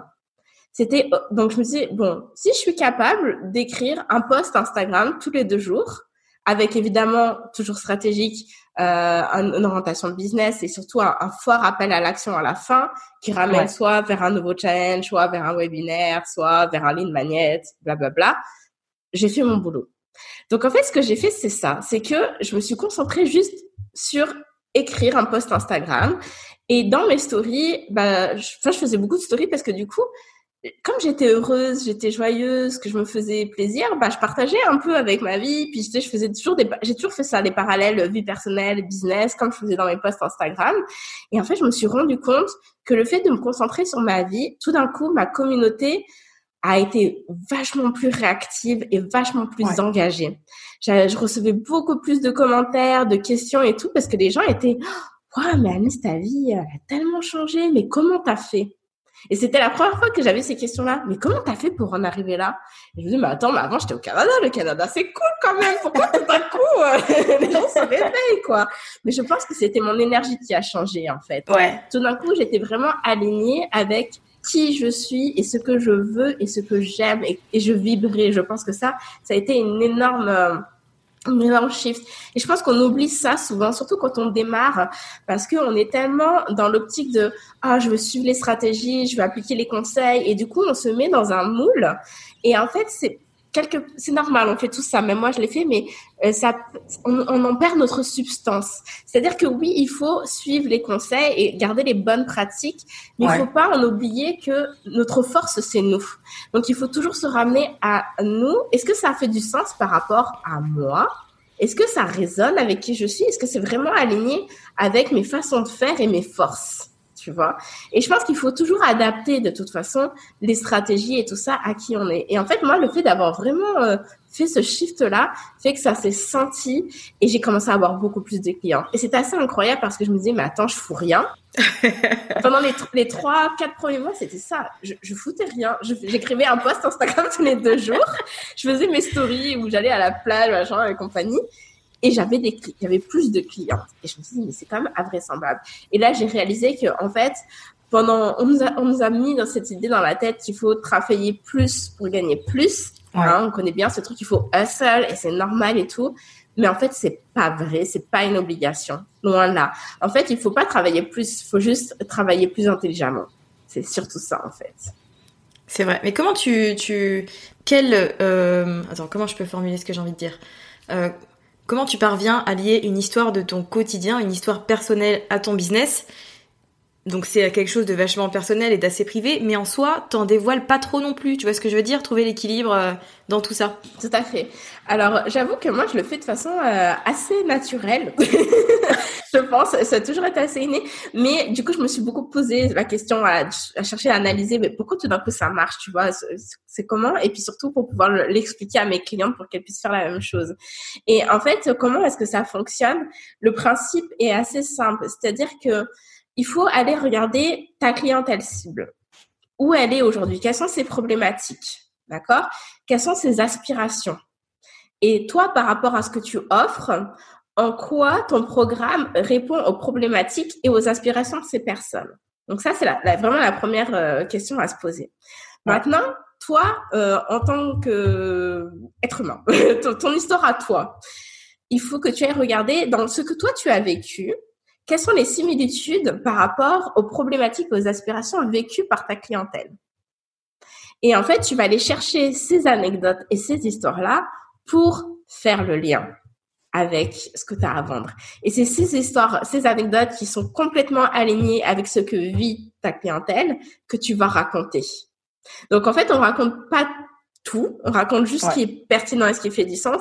Et ça, je pense que c'est vraiment, c'est la fondation. Ça, c'est vraiment la fondation. Après, la couche au-dessus, mais là, je pense que ça demande quand même un peu de, c'est pas de l'expérience, mais c'est quand même un, degré. Euh, enfin, j'appelle ça un peu l'étape leader. Et d'ailleurs, c'est le travail qu'on fait avec les impératrices, c'est que, ok, ça c'est vraiment la stratégie de vente en tant que telle. Maintenant, si tu veux te positionner comme leader et comme figure d'inspiration, parce que, enfin, en tout cas, moi, c'est comme ça que je construis mon business et que je travaille avec mes clientes. Euh, on va chercher plus loin que ça. C'est Maintenant, euh, toi, euh, dans ton histoire, donc qui tu es, ta personnalité, etc., euh, quelles sont les valeurs et les messages que tu veux diffuser auprès de ta communauté? Tu veux rassembler les gens autour de quoi, de quoi? Déjà, te poser la question et qu'est-ce qui fait du sens par rapport à ton entreprise, évidemment, hein, des valeurs qui sont liées à ton business. ok? Donc, sur, ça, quelles sont ces valeurs? Tu, tu, mets des mots. Euh, moi, par exemple, je sais que c'est le côté euh, challengeuse, genre on, on, on, prend les défis et tu sais, on y va, on les embrasse, on, on est déterminé, etc. Ça, c'est une de mes valeurs vraiment euh, essentielles de mon business. Euh, dans les, il y a, je suis dans le partage, mais ça, ça, ça, se voit plus dans le fait que je communique beaucoup et que je, je transmets des choses personnelles, je suis preuve de vulnérabilité, etc. Donc, en fait, tu vas chercher tes, tes valeurs de business et tu vas parler, tu vas réfléchir à ta personnalité quels sont les éléments de ta personnalité que tu veux mettre en avant? Cet aspect-là, normalement, est quand même plus facile parce que, en fait, c'est facile et subtil et difficile à la fois. C'est facile parce que euh, face à, à ton story, etc., tu partages un peu ton quotidien, donc les gens voient ta personnalité. Là où c'est subtil, c'est que toi, en tant qu'entrepreneur, où il faut être stratégique, c'est que tu sais exactement sur quoi quel aspect tu vas renforcer et tu veux vraiment pousser. Et c'est pas euh, question d'exagérer des traits de personnalité, mais de communiquer de façon stratégique pour montrer cet aspect de ta personnalité. Parce que c'est l'image de toi que tu veux donner. Donc, moi, le côté justement challengeuse, on prend les défis, on y va, etc. Sur le côté vie personnelle, par exemple, comment est-ce que je le montre? Sur le fait que euh, en janvier, j'ai décidé que euh, je voulais avoir le corps de Christina Milian.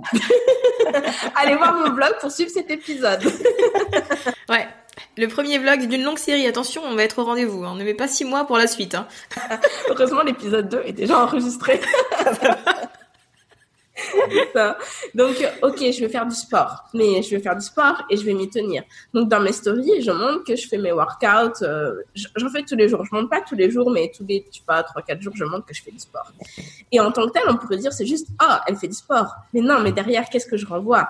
L'image que je me suis fixé un objectif, que je m'y tiens et que je le fais parce que je suis une battante. Donc c'est ça. Pour se positionner en figure d'inspiration, il faut vraiment se poser la question, c'est quoi les valeurs que je veux transmettre, quelle est ma personnalité? Et sur quoi je veux jouer pour faire du sens sur les traits de ma personnalité qui renforcent les valeurs de mon entreprise c'est hyper intéressant ce que tu dis. C'est vrai qu'on on n'imagine pas tout ça derrière et les gens qui ont tendance à se lancer dans un peu de storytelling, tu sais, euh, sur les publications Instagram, en fait, ils prennent pas en compte toutes ces choses et du coup, ils font pas bien, euh, bah, ils font pas bien les choses, ils n'arrivent pas à convaincre parce qu'il n'y a pas toute euh, cette euh, tout ce raisonnement derrière en fait. Ouais, je, pense que tu vois, c'est ce que je te disais, c'est que c'est subtil en fait, et, et je pense que c'est, j'allais dire, c'est un peu le, c'est normal et c'est un peu le défaut quand tu démarres et tout, c'est que tu essaies d'appliquer ce que tu vois que les autres font, mais sans savoir derrière qu'est-ce qu'il y a en fait. Donc t'essaies et tu te dis mais c'est bizarre, pourtant je fais pareil, mais pour moi ça marche pas, je comprends pas et tout. Mais c'est parce que t'as pas fait l'effort de vraiment aller analyser et décrypter. Et généralement euh, c'est difficile d'analyser et décrypter si tu sais pas quelles sont les clés de lecture pour pouvoir avoir ces éléments-là.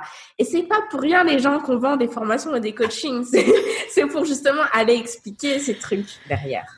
C'est clair. Euh, tiens, justement, puisque tu parles de formation et de coaching, est-ce que tu peux nous expliquer un peu ce que toi tu proposes comme service, du coup? Alors, euh, donc je propose du coaching, mais je, suis surtout Ouais, bon, alors, surtout formatrice. J'ai réfléchir comment je, je présente les choses. Parce que je parle très peu de mon coaching. En fait, j'ai trois programmes. J'ai le programme des Warriors du Web, euh, qui est vraiment un programme à petit prix. C'est mon programme d'entrée de gamme qui s'adresse aux personnes qui démarrent vraiment sur le web et qui savent pas du tout par où commencer en fait. C'est des personnes qui, euh, en fait, postent beaucoup sur les réseaux sociaux, mais qui n'ont pas forcément de résultats avec ça et qui se disent, mais je comprends pas, pourtant je passe beaucoup de temps à créer du contenu, à être présente et tout, mais ça convertit pas. Donc, ce programme des Warriors s'adresse à ces personnes-là, où du coup, on met vraiment les fondations pour construire une présence en ligne qui soit efficace et rentable. Donc, on réfléchit, en fait, comment, euh, euh ouais, transformer euh, ta communauté en client par des actions bien stratégiques et bien choisies. Donc ça, c'est mon premier programme. Ensuite, tu as mon programme signature qui est juste au-dessus, qui est le programme des challenges, où en fait, là, je t'apprends à mettre ton entreprise au service de ta vie, euh, justement en utilisant les challenges. Donc l'idée, c'est ce qu'on a dit tout à l'heure, fédérer une communauté sur un temps et vendre le programme à l'issue. Ça te permet donc de créer des récurrences de revenus. Et ensuite, j'ai mon troisième programme qui est mon programme euh, iTicket, programme premium, qui est le programme des impératrices, qui est un coaching de groupe à un petit comité. Euh, on est six personnes max par groupe. Et là, on va travailler ensemble sur six mois et on va faire un vrai travail de fond, en fait, pour te positionner en leader et vraiment construire une entreprise qui soit euh, stable, rentable et viable. Et donc, on travaille, en fait, autour de toi, de ton histoire personnelle pour aller définir sur quoi on va euh, s'appuyer pour construire, vraiment développer plutôt, pas construire parce que je prends que des personnes qui sont déjà en business, pour développer ton entreprise et la pousser au prochain niveau. Donc comme ça, on travaille sur en fait la communication, euh, sur euh, qu'est-ce qu'on passe sur les réseaux, etc. Mais surtout sur les stratégies de fond. Donc des stratégies de lancement et d'automatisation, parce que la finalité de ce programme-là, c'est vraiment aller à une entreprise qui roule en fait en mode pilote automatique. Ok, donc c'est un membership, une formation et un coaching de groupe. Alors pour l'instant c'est un membership. Je sais pas si ça va le rester. C'est en, cours de réflexion. Pourquoi ça te plaît plus le modèle euh, membership? Euh, Il a des avantages et des inconvénients le modèle du membership. Et en fait euh, le bah, l'avantage oui c'est la récurrence des revenus, euh, tout ça tout ça. Mais en tant que tel j'en ai pas besoin parce que j'ai déjà d'autres choses. Euh, l'inconvénient c'est que ça peut devenir très euh, très prenant. Alors j'ai quand même bien conçu mon membership où je suis pas dans la création de contenu euh, tous les mois, mon dieu, Dieu merci. Mais ça, ça me prend quand même euh, de, du temps parce que en fait euh, chaque mois il y a un appel question-réponse, un coaching en direct, les coulisses de mon business. Il y a quand même beaucoup de rendez-vous, un atelier avec quelqu'un d'extérieur. Et aujourd'hui j'ai envie de consacrer cette énergie là ailleurs en fait. D'accord. J'ai envie de la, enfin j'ai déjà commencé, c'est pas que j'ai envie, c'est déjà fait, euh, de la mettre davantage sur les challenges puisque maintenant, maintenant avec la formation il est associé un, un coaching, euh, enfin coaching, des appels de groupe mensuels pour vraiment amener les gens en fait c'est pas juste je vous l'ai dit c'est pas une stratégie à usage euh, unique. Donc je les accompagne sur un an pour vraiment qu'elles fassent plusieurs fois leur challenge et que je sois là en fait pour les soutenir et revoir qu'est-ce qui marche, qu'est-ce qui marche pas, etc. Et les impératrices, là par contre c'est un gros programme parce que c'est un coaching de groupe, mais il y a aussi du coaching individuel en fait. Je suis vraiment chaque impératrice euh, individuellement. Euh, tout le temps en fait. Elles ont trois rendez-vous par mois, donc euh, tu vois, un appel euh, presque chaque semaine. ouais. donc euh, je, je, veux vraiment mettre mon énergie là-dedans en ce moment. Donc je, je, suis en train de réfléchir un petit peu pour pour l'avenir des Warriors. Mais ça doit être trop prenant de, de, de faire autant de d'échanges de temps, argent, tu vois ce que je veux dire, genre dans le sens accompagnement. En fait, ce que tu vends, c'est ton temps. Donc ça doit te prendre ton planning entier, quoi. Alors, euh, bah c'est pour ça que je prends pas beaucoup d'impératrices, ouais. qu'il y en a que six max, parce que euh, oui, ça, ça prend, ça prend du temps, mais je trouve ça, euh, enfin, ça prend du temps et en même temps, c'est pas comme si c'était toute ma semaine qui était prise non plus, parce que donc il y a un appel de groupe toutes les deux semaines, donc ça fait bah, deux, entre deux, et quatre heures par mois parce que souvent on déborde, on reste plus d'une heure, mais j'adore donc un peu de ceci. Et euh, chacune, elles ont euh, une appel, un appel par mois, donc ça me fait six heures en plus. Donc en fait, ça fait aller dix heures, dix heures dans le mois. Bon, sachant que tu as le temps de, évidemment de préparer les formations, puis de répondre à leurs questions, puis je les suis, évidemment. Je les suis sur les réseaux sociaux, tu sais, je, je lis leurs posts en machin et tout, puis après je leur dis non mais attends, et là, et là. tu vois, c'est vraiment c'est pas pour rien que c'est un programme qui coûte cher. C'est parce que je suis vraiment présente pour elles. Donc j'adore ça, j'adore le fait de pouvoir travailler euh, en étroite euh, relation avec elles et être au plus près de leur business. Et oui, ça me prend du temps, mais elles, me payent pour ça aussi, tu vois. Donc j'ai vraiment pas de, de regrets et euh, je, je, dirais même que ça m'apporte beaucoup de satisfaction parce que là, ça, le, premier groupe on a démarré en février, donc ça fait trois mois complets déjà, quatre même quatre mois, et je vois les résultats. Et c'est ça qui est génial, c'est que voilà, euh, il y a une impératrice là, la semaine dernière, elle nous a annoncé ah ça y est, j'ai lancé mon programme, j'ai gagné 8000 euros. Waouh, c'est juste génial. Elle a déjà doublé l'investissement qu'elle a fait quasiment, tu vois. Et, et ça, ça, m'apporte beaucoup de, de, bonheur et je me dis ouais, je, je change vraiment leur vie. Je les aide vraiment à avancer. Et ça, ça c'est cool. Et je sais que je pourrais pas arriver à avoir ça juste en vendant une formation où tu la regardes à ton rythme et puis en ouais. fait, tu n'as jamais de contact avec moi, tu vois. Et hum, je pense que, enfin, en tout cas, j'ai créé mon entreprise, oui, pour moi, parce que je voulais changer ma vie et tout ça. Mais pour moi, ça fait du sens dans ma vie de me dire que j'aide mon prochain et que j'ai un vrai impact dans la vie des gens. Ça, ça me nourrit, tu vois. Et je suis mhm. heureuse de faire ça, franchement. Bon, pour autant, attention, hein, euh, ça veut pas dire que euh, il faut aller booker ton agenda de, de coaching à 100 euros de l'heure ah euh, parce que ça va t'épanouir. Je prends pas 100 euros de l'heure. ok. Donc c'est pour ça que quand tu m'as parlé de poser la question au début de, de, mes produits, de mes services, tu disais je fais du coaching, mais en même temps j'en fais pas trop. C'est-à-dire qu'en fait c'est surtout mes coachings au sein de mes programmes. Euh, ouais. À la marge, je propose du coaching, mais là j'ai même d'ailleurs fermé ma page d'inscription. J'ai mis ça sur liste d'attente parce que je veux me consacrer sur mes programmes en fait. Et, et Qu'est-ce qui a fait que tu décidé de finalement de te consacrer sur ces... Enfin, ça, ça, suit un peu ce que tu viens de dire, mais c'est formation premium et du coup très limitée, tu vois, parce qu'au final, tu vends, en tout cas pour l'instant, tu as trois produits, mais bientôt peut-être deux. Donc pourquoi tu t'élargis pas plus et tu, tu proposes pas plus euh, de choses? Alors, euh, je propose pas plus de choses parce que, euh, en fait, je pense que quand on propose trop de choses, on se disperse. J'y crois vraiment. Et honnêtement, déjà, rien que le fait d'avoir trois choses, je trouve que c'est beaucoup. Parce que euh, le fait est que, en fait, plus tu proposes de choses différentes, plus tu dilues ta communication. C'est-à-dire que c'est, euh, il y a aussi le, le, tu sais, plus tu répètes une chose à quelqu'un et plus ça rentre dans, dans, la tête. Donc, plus tu répètes que tu vends ça, tu vends ça, tu vends ça, tu vends ça, que c'est ça ta spécialité, t'es expert là-dedans, blablabla, bla, bla, bla, et le message, il passe, tu vois. Mais si d'un coup, tu dis, ah bah moi, euh, alors exemple, d'ailleurs, peux prendre mon exemple parce que c'est ce que je faisais au début. Mon truc, c'était Squarespace. OK Ouais. C'était Squarespace. Donc, je suis partie avec mon truc Squarespace. Puis après, ça a été... Euh, j'ai mis un peu ça de côté parce que, surtout à l'époque, il y a peu de monde qui connaissait Squarespace. Donc, il fallait déjà que je fasse tout un travail d'éducation pour expliquer aux gens que WordPress, c'était pas forcément le, top du top et qu'il y avait d'autres solutions. Donc, bon, bref. Je suis partie sur euh, construire sa, sa communauté. Donc, j'avais une formation là-dessus. Puis après, j'ai créé une formation sur Pinterest. Puis après, j'ai créé une formation sur les Facebook Live. Puis après, j'ai créé une formation sur les groupes Facebook. Enfin, en fait, le truc, c'est que finalement, ton énergie était, OK, pendant euh, un mois ou deux, je pars de telle formation, puis après, je pars sur une autre formation, puis une autre, puis une autre, puis une autre. Ce qui fait que les gens, ils savent même pas qu'à la base, tu avais une formation sur Squarespace, puisque finalement, tu n'en as jamais reparlé au bout de huit mois, tu vois. Alors que en fait, quand tu canalises vraiment sur je vends ça, bah le message est plus clair pour les gens que c'est ça que tu vends. Et il y a aussi le fait que toi, tu maîtrises vraiment ton sujet et surtout ton discours de vente. Parce que, en fait, à force de répondre aux questions des gens et d'expliquer ce que tu fais, etc., ton discours, tu, tu le maîtrises, en fait. Du coup, tu deviens euh, meilleur à vendre ton truc parce que tu sais comment en parler, tu sais, les, tu connais les objections à l'achat, tu sais comment les lever, etc.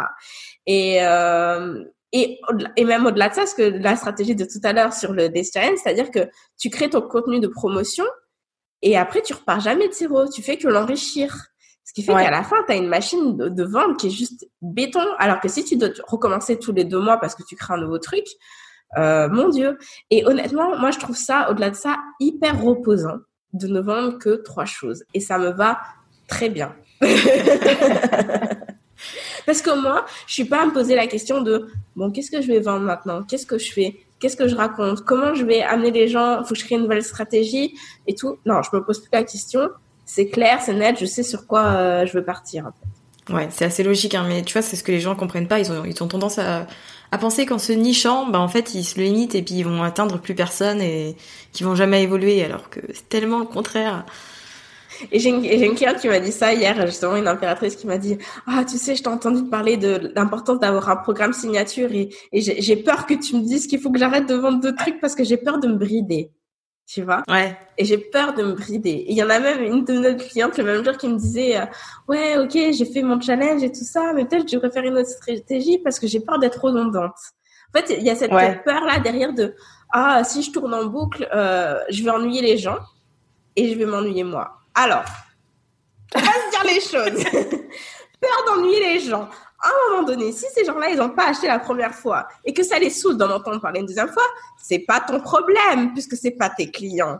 Toi, ton objectif, c'est d'aller chercher de toute façon des nouvelles personnes. Ces nouvelles personnes n'en ont jamais entendu parler. Elles seront très contentes de t'entendre parler une seconde fois parce que pour elles, c'est la première fois.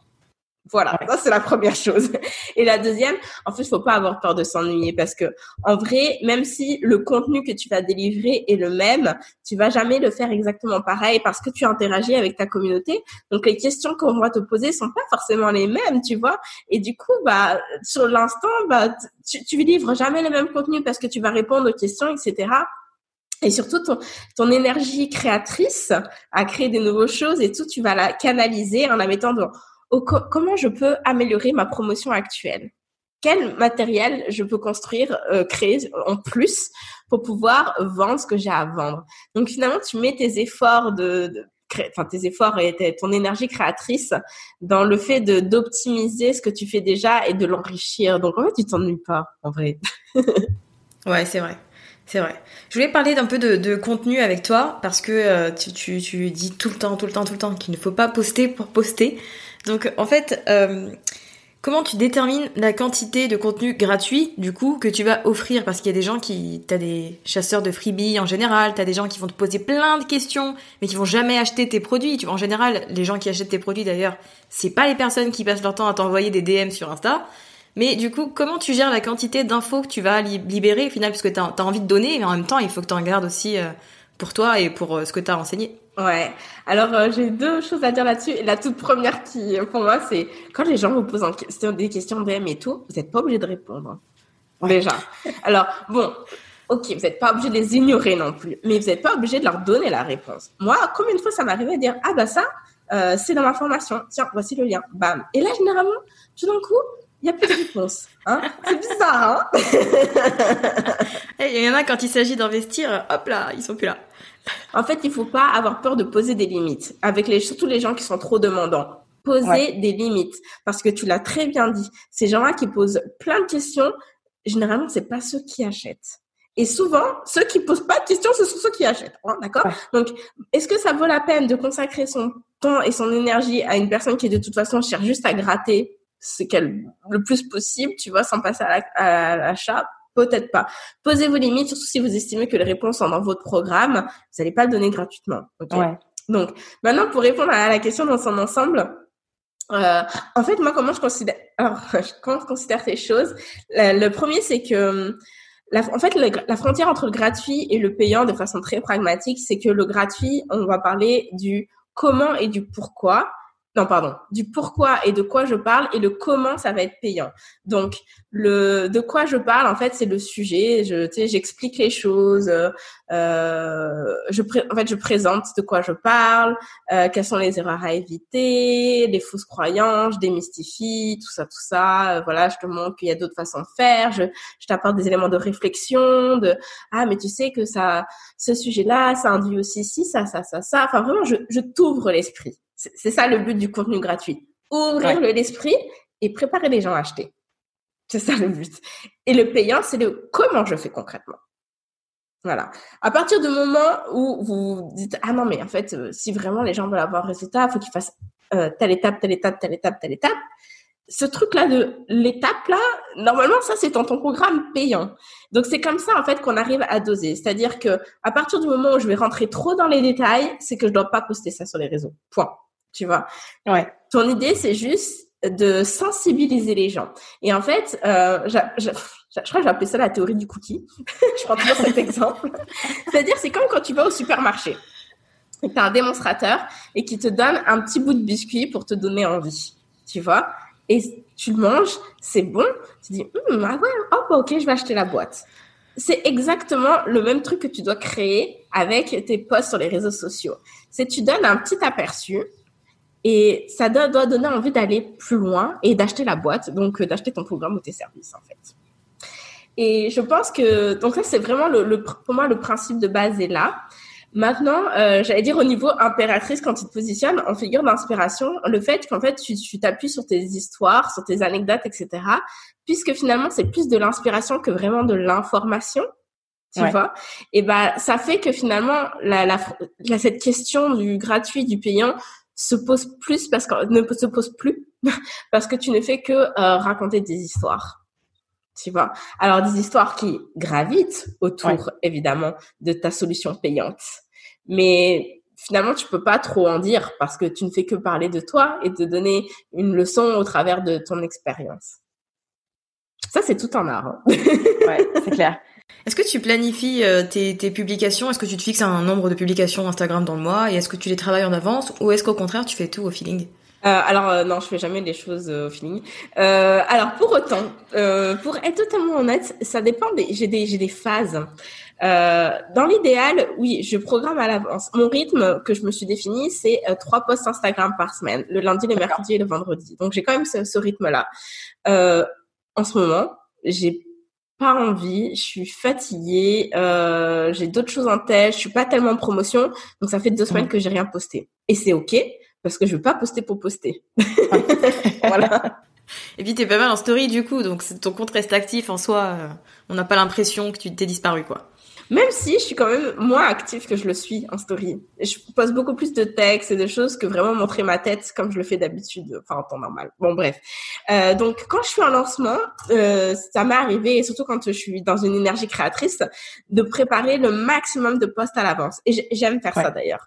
Euh, de tout mettre dans mon planoli, là, je, je rentre tous mes textes, etc. Comme ça, pendant mon lancement, et je vous invite vraiment à faire ça, mes posts Instagram, ils sortent sans que j'ai à m'en préoccuper. Comme ça, moi, mon mon énergie de, de, de, promotion, je vais la mettre dans mes stories, justement. Dans mes lives, etc. Je peux me concentrer à d'autres activités parce que ça, ça a été fait en amont. Donc, on pourrait penser que ça fait beaucoup de contenu à créer, surtout pour un lancement. Genre, pour un mois, mon Dieu, ça fait euh, 3 x 4, 12, ça fait 12 posts et tout. Euh, L'idée, je c'est aussi en quoi je crois vraiment, c'est le recyclage, la réutilisation de contenu. Mhm. Parce que souvent, on fait du contenu qui est jetable, malheureusement. C'est-à-dire qu'on poste une fois ou on fait un live sur un sujet, puis après on se dit, bah c'est bon... Euh, voilà, je ne vais pas répéter, les gens l'ont déjà vu. Oh mon Dieu, s'ils s'en aperçoivent. D'ailleurs, j'ai préparé une vidéo sur YouTube qui arrive là-dessus parce que sans faire exprès, j'ai posté deux fois le même texte sur Instagram à quatre jours d'intervalle. ah bon, on a hâte de voir. On a hâte de voir si les gens ont remarqué ou pas. Voilà, je, je ferai un, un débrief. J'ai préparé un débrief là-dessus. La vidéo est déjà enregistrée. Donc, euh, il faut il faut réutiliser. Mais là, c'était pas fait exprès. Hein. Donc, plutôt que de se dire, bah voilà, j'ai fait une fois et c'est fini, non, réfléchissez, réfléchissez à ce contenu que vous avez partagé, comment je peux le réutiliser différemment? Parce que ce que tu as dit dans un live, déjà, surtout si c'était dans un, euh, Instagram live, au bout de 24 heures, ça y est, c'est perdu. C'est dommage. Ce truc, ce contenu que tu as partagé, peut-être que tu peux rédiger un post, peut-être que tu peux euh, faire un article de blog, peut-être que tu peux faire un sujet de podcast, etc. Donc, ce qui fait que on part jamais de zéro, on va réutiliser. il y a même d'ailleurs aucun mal à réutiliser des anciens textes. Alors, peut-être pas à quatre jours d'intervalle, mais si c'était il y a quatre mois, je pense que c'est bon. Personne ne va le voir. C'est clair. Euh, du coup, tu comptes retourner au Mexique euh, dès que tu seras libéré de, de confinement? Ah, mon Dieu, vivement la fin du confinement Alors, euh, c'est au début, c'est ce que je pensais faire. Dans les faits, il va quand même falloir que je retourne parce que j'ai des affaires euh, qui sont encore là-bas. D'accord. Euh, maintenant, le confinement m'a fait beaucoup réfléchir à ma vie. et euh, je, je, pense que je vais aller vivre aux États-Unis, en fait. Parce que, bah voilà, j'ai rencontré quelqu'un euh, quand j'étais au Mexique. Et j'ai vraiment envie de donner une chance à notre histoire. Enfin, c'est déjà le cas, mais de la pousser, de voir, ok, ouais. est-ce qu'on peut vivre ensemble, quand ça va se passer et tout. Donc, euh, je, mon objectif, c'est plutôt de faire mes valises et de, de passer les trois prochains mois aux États-Unis. Et, et, voilà, puis c'est pas loin de Playa, hein, parce que je serai près de Miami, donc ça a une heure et demie d'avion de, de, de, Cancun. c'est vraiment à côté. oui, bah non, moi je vois prendre le fait de prendre l'avion, de changer de pays comme si c'était euh, prendre le train, quoi. Grave. Mais du coup, c'est pas, euh, tu vois, le fait de pas avoir de, de pied à terre fixe, on va dire, c'est pas assez perturbant. Est-ce que des fois, t'as pas l'impression que t'es pas chez toi? Alors euh, oui, oui. Euh, alors je vais. Ça a été une grande réflexion, ça justement pendant ma période de déprime de l'été dernier. Qu'est-ce que je fais de ma vie? Parce que oui, j'ai un côté où je me sens, euh, je suis, je suis un peu déra... enfin pas déracinée, mais j'ai pas vraiment de racines. Je suis partout et nulle part. En fait, je suis vraiment partout et nulle part parce que euh, au Canada j'ai ma résidence. Euh, mm-hmm. J'ai passé quand même quatre ans de ma vie. Là, j'ai passé presque un an au Mexique. Maintenant, je vais aller aux États-Unis. Et honnêtement, bon, c'est quand même une liberté qui est qui est géniale. Et, et en fait, j'ai dû trouver une, une, sérénité par rapport à ça, une paix d'esprit en me disant que ce que j'ai appris au travers de ces déplacements-là, c'est que en fait la maison, ta maison, euh, elle n'a pas besoin d'être matérialisée physiquement parce qu'elle est en toi. En fait, c'est toi ta propre sécurité. Tu vois, c'est toi qui, c'est toi qui crée ton espace maison, peu importe où que tu ailles bah tu tu toi. Alors je sais pas si ça se dit en français, mais si ça se dit, ouais. Ouais, voilà, c'est ça le plus important. Maintenant, euh, oui, je, il a fallu aussi que je euh, admette que ce style de vie est quand même assez atypique.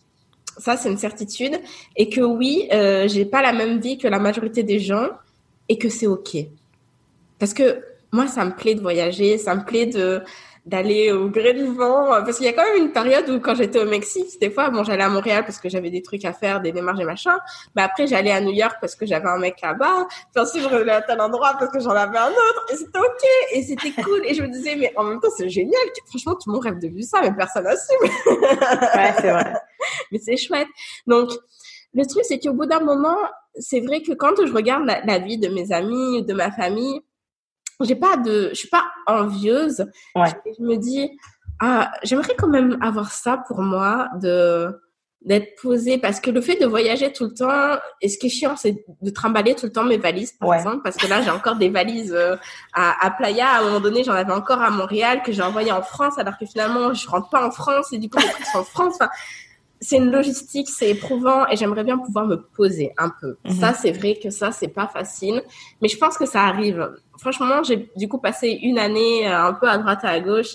Et le fait que je me dise, OK, non, bah, je suis prête à, à mettre ça, pas sur pause, mais à passer à une autre phase de ma vie et à construire quelque chose avec quelqu'un, je pense que c'est une première étape. Et puis, euh, puis lui, il a des enfants, donc je pense que ça va, ça va enraciner un petit peu les choses aussi, tu vois.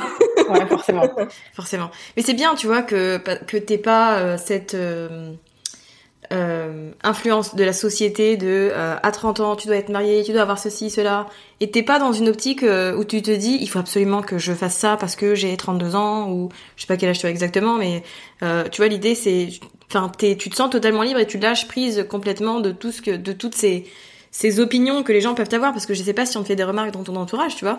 moi qui suis pourtant posée dans une relation, on me pose tout le temps quand est-ce que je vais me marier, quand est-ce que je fais des gosses? C'est pas mon objectif du moment, tu vois, et je trouve ça un peu pesant. Mais je trouve ça bien que tu, tu fasses ta vie selon tes propres règles, du coup, et que tu te soucies pas de, de tout ça.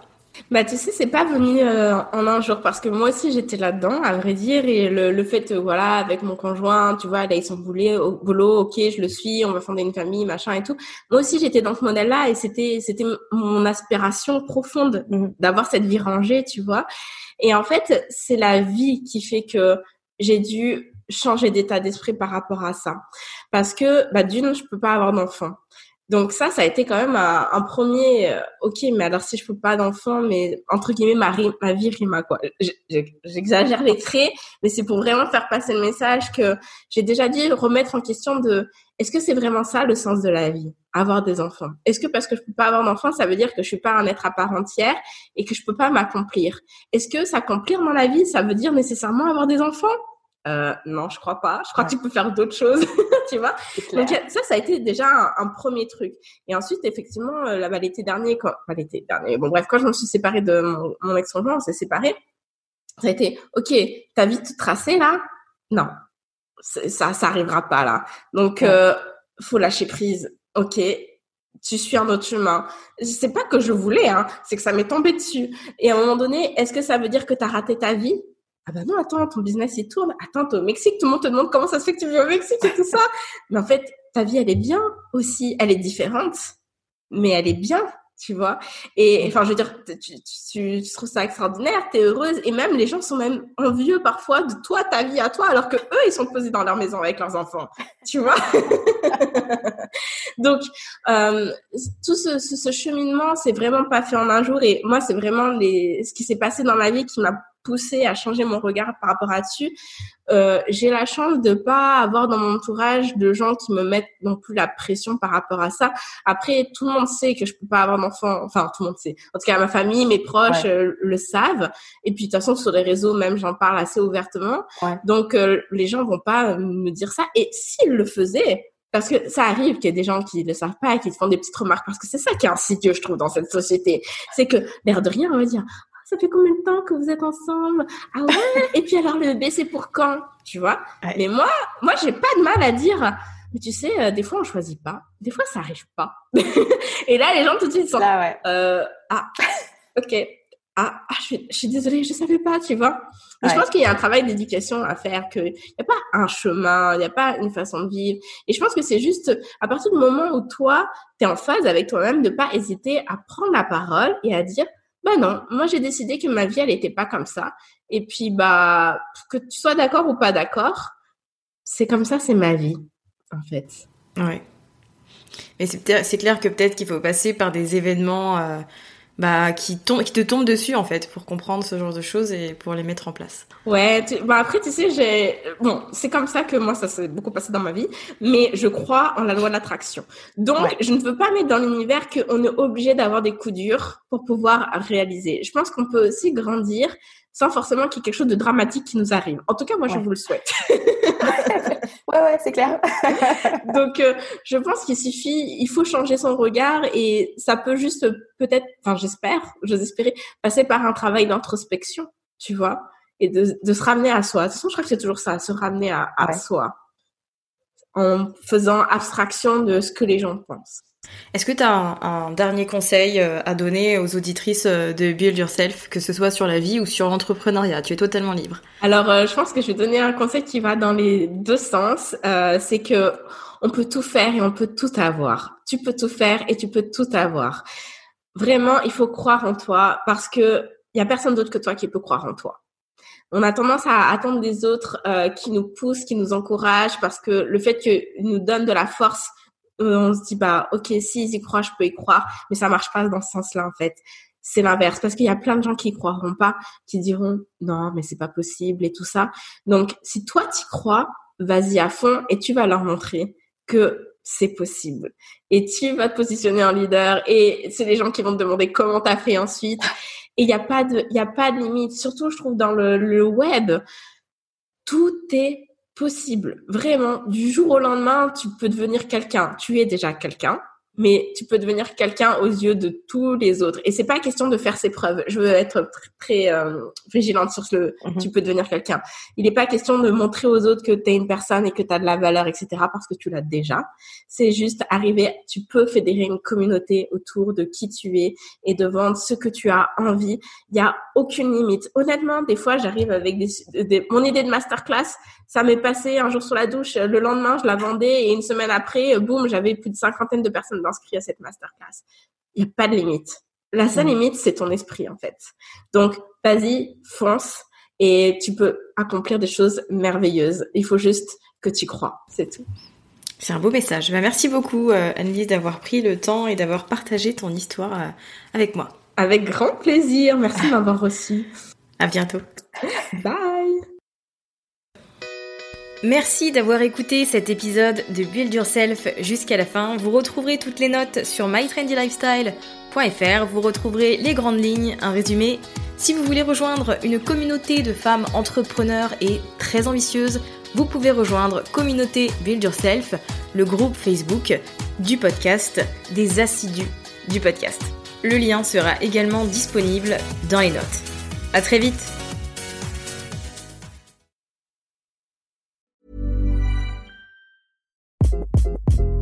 Hi, this is Craig Robinson from Ways to Win, and support for this podcast comes from Invesco QQQ. The future isn't scary. Not realizing its potential, however, could be. Just like on the recruiting trail, I've seen potential come in many forms as a coach. Learn more at Invesco.com slash QQQ. Let's rethink possibility. Investco Distributors, Inc. Hi, I'm Daniel, founder of Pretty Litter. Did you know cats tend to hide symptoms of sickness and pain? I learned this the hard way after losing my cat, Gingy. So I created Pretty Litter, a health monitoring litter that helps detect early signs of illness by changing colors, saving you money and potentially your cat's life. Pretty Litter is veterinarian developed, and it's the easiest way to keep tabs on your fur baby's health right at home. Go to prettylitter.com and use code ACAST for 20% off your first order and a free cat toy. Terms and conditions apply. See site for details.